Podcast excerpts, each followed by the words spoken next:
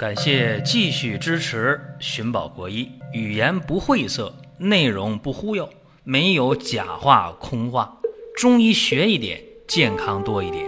寻宝国医，求医不折腾。下面说几个微信公众号：蒜瓣兄弟、寻宝国医、光明远。各位在公众号里，我们继续缘分。本期节目讲的是午后发热啊。前段时间有人问说午后发热是不是结核？我说是不是结核？到传染病院去看一下就知道了，一检查不就出结果了吗？然后大家说：“哎呀，不一定吧，不一定是结核，确实不一定是结核。结核确实有午后低热的情况。那么很多病其实也有午后发热，所以今天呢就。”把这些午后发热的病呢，给大家统一的说一说，让各位有所了解。比较典型的呢，有五个情况：阳明腑症，这个可以午后发热啊；还有呢，湿热留滞；再有呢，热入营分；还有就是阴血亏虚、淤血内结，这几个症型。都可以出现午后发热，所以有必要呢放在一起讲。啥叫午后发热呀？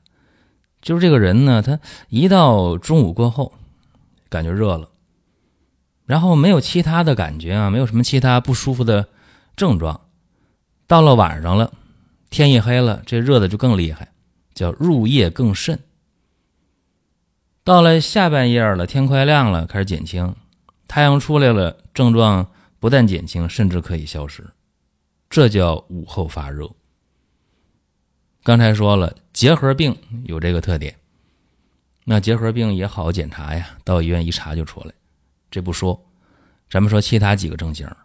先说阳明腑症发热啊，一说阳明腑症发热，但是哎，这个午后啊就热啊，感觉到热，然后出现这个小便少。小便黄，出现大便不通啊，出现这舌头一伸，哎呦，舌苔呀红啊，然后呢黄啊，舌苔发干，一摸脉呢脉弦有力。说到这儿，很多人就容易弄混了啊，大家特别容易想到一个问题，就是大热、大汗、大渴、脉洪大，四大是吧？这是阳明经症，你可别把它弄到阳明腑症。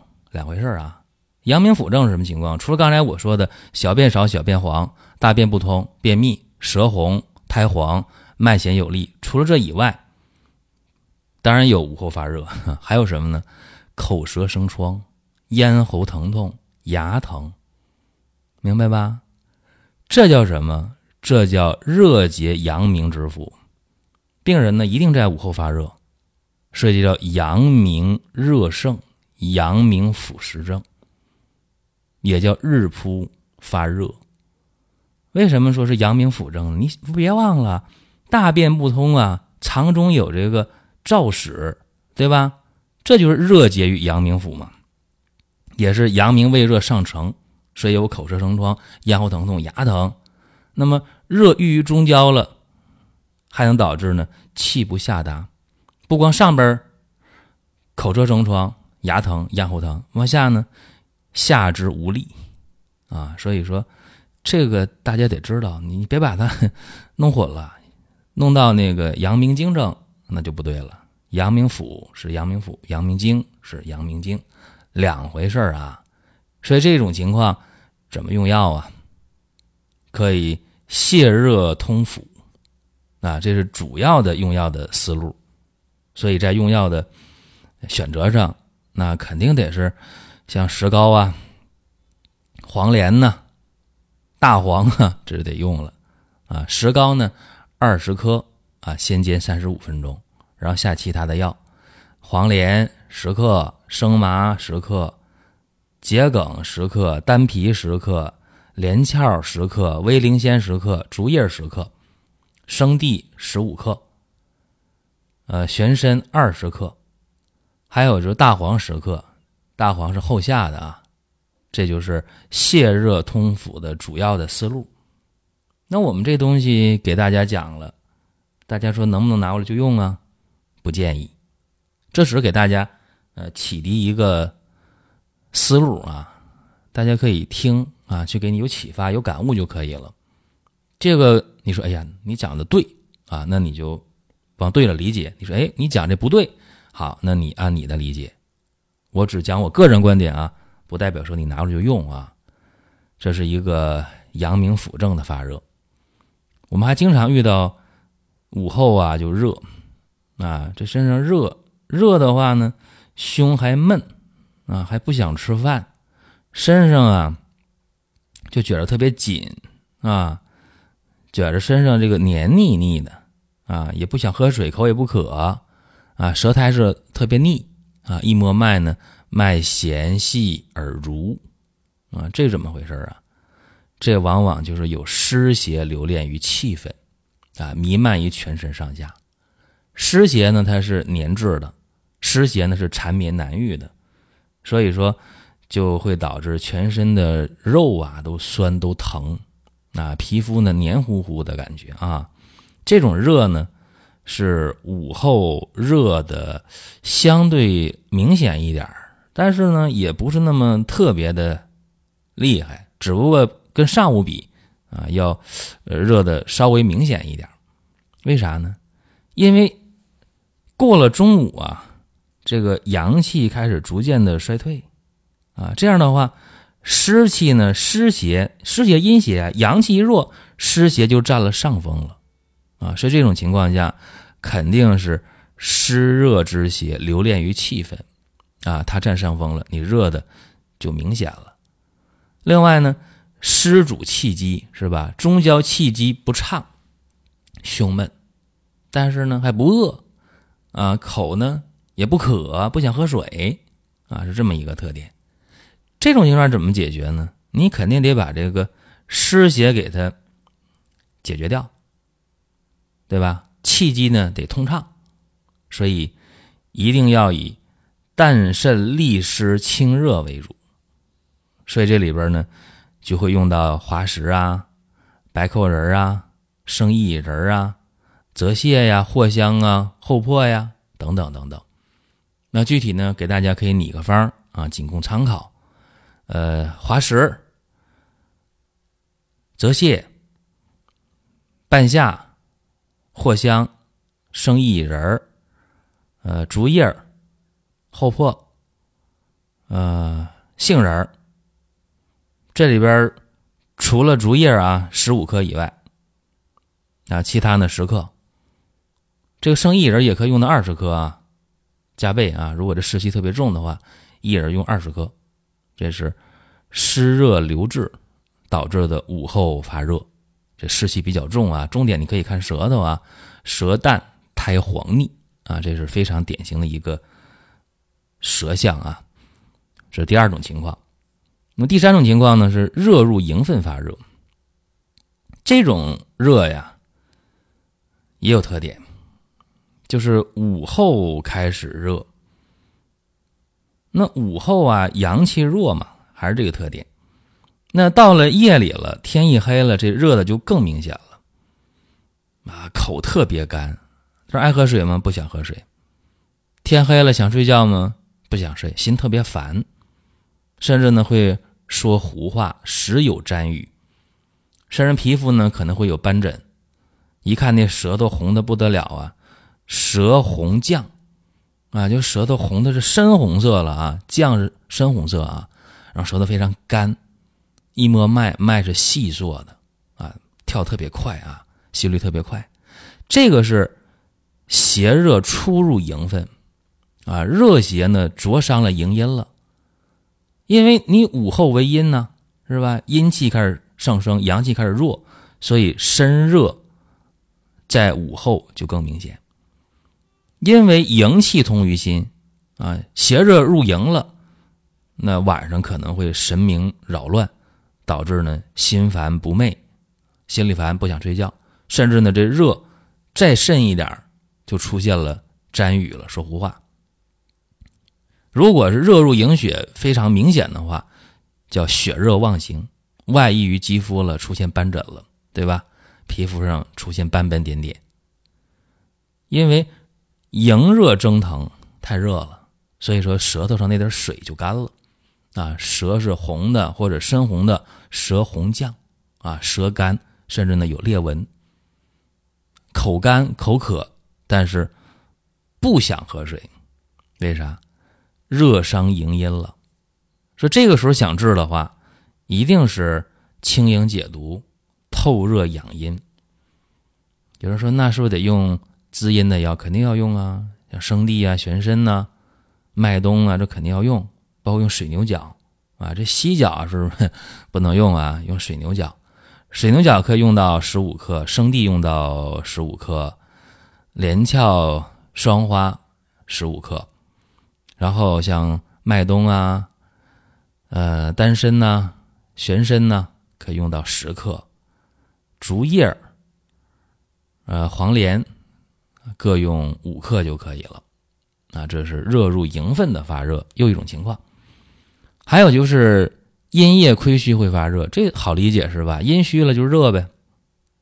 到下午了就热，到晚上更热，早上起来热就退了。这种热呢，它是阴虚内热呀，肯定是呃五心烦热是吧？手心、脚心、心口窝都热，然后呢全红，颧骨可能是红的。